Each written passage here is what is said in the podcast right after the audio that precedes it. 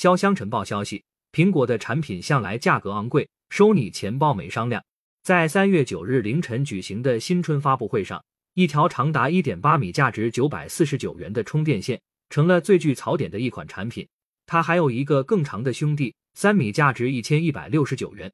据苹果官网产品介绍，该线最大的亮点包含不易缠绕。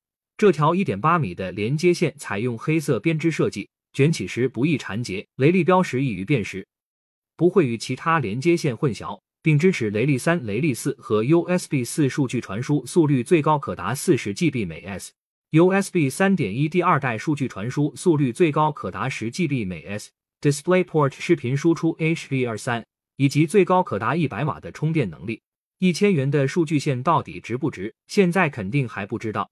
如果有小伙伴准备入手这根苹果数据线，可否分享一下到底有啥过人之处呢？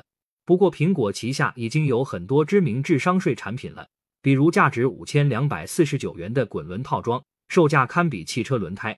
还有样不得不提，曾经登上热搜，被不少网友吐槽苹果收智商税，价值一百四十五元的抛光布，看上去很高级，但实际效果与普通擦布并无区别，因此也被称之为天价抹布。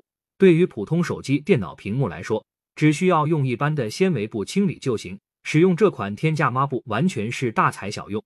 要知道，市面上的普通擦布价格不及苹果抛光布的十分之一，而且可选择的种类、样式以及颜色都非常丰富，果粉们完全没有必要去苹果官网抢购。